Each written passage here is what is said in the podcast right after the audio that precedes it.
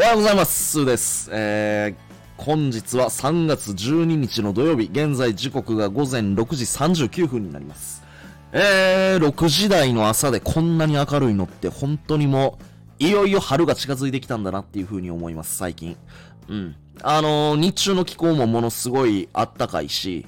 あのー、なんだろうな、日によっては、カフェで、テラスでゆっくりコーヒーが飲めるっていうような、1ヶ月前やったらちょっと考えられへんなっていう風に思うぐらい本当に時が過ぎるのが早いですよね、最近は。うん。で、なんだろう、もうそろそろ、今年は桜が咲くのがものすごい早い。えーそういう風に言われてて、まあ、いよいよ本当に春が近づいてきて、新たな季節がやってくるっていう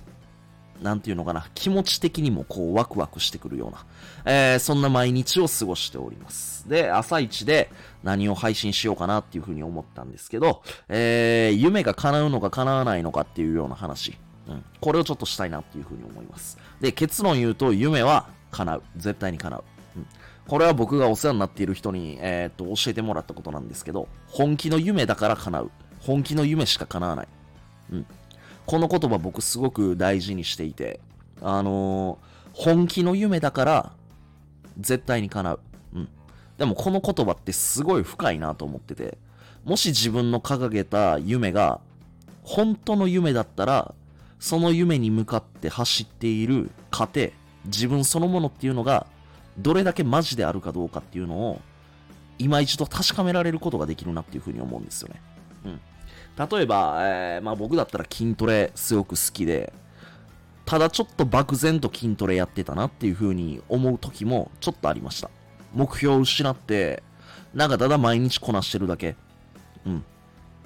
40歳までにベンチプレス200キロ上げたいっていうような目標があって、じゃあ、それに対して過程がどれだけマジやったかって、ちょっと最近思い返すような時もありました。うん。もちろん、仕事、ビジネスでもすごい目標があるし、人生においても大きい目標や夢があります。うん。でも、僕のお世話になっている人に教えてもらった、本気の夢だから叶う。本気の夢しか叶わない。その言葉。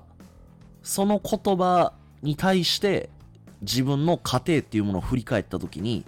もっとできたんじゃないかな、みたいな。まあ、例えば、まあ、筋トレの例えばっかりになるんだけど、あのージムに行って筋トレします。で、そのジムに自分の体力を残して帰ってないかな、みたいな。うん。本当にギリギリぶっ倒れる寸前まで、あのーちゃんとやれたかな、みたいな。やり残したことないかな、みたいな。そう思うと、やっぱりまだまだやれたなっていう風に、時間が経てば経つほど、やっぱり思うことって結構多いです。うん。最近は、やっぱそういう自分の、なんていうのかな、本気度というか、本気度というか、意識。そういうものを、あの、自分と見つめ直して、また新たに計画を立て直して、進んでいこうとしているところです。うん。なんか毎日本気。まあ人間やから、あの、もちろん調子のいい日悪い日っていうのはあるけれど、その日出せる力っていうものを出し切って、その中でも楽しみながら頑張ろうみたいな。楽しむだけじゃなくても味わい尽くすとことん。それまで自分のことを追い込んで、そして落とし込んで、やっていこうかなっていうふうに思うんで、えっと、なんかちょっと最近モチベーションが湧かないなとか、あのなんか自分やる気出ないなとか、夢目標年始に掲げたはずやのにそれに対してコミットしきれてないなっていう人は、改めて自分が今進んでいってる、えーその毎日毎日っていうのが、どれだけ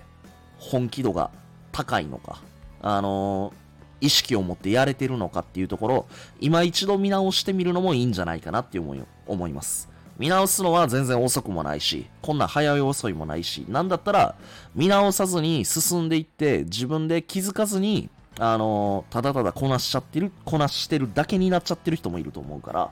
あのーぜひね、この土日っていうのは、新たに自分自身と向き合って、新たに夢や目標っていうものを掲げるような、そんな2日間にしてみるのもありなんじゃないかなと思います。ということで、えー今朝の配信はこれで終わりたいと思います。最後までご清聴いただきましてありがとうございました。バイバイ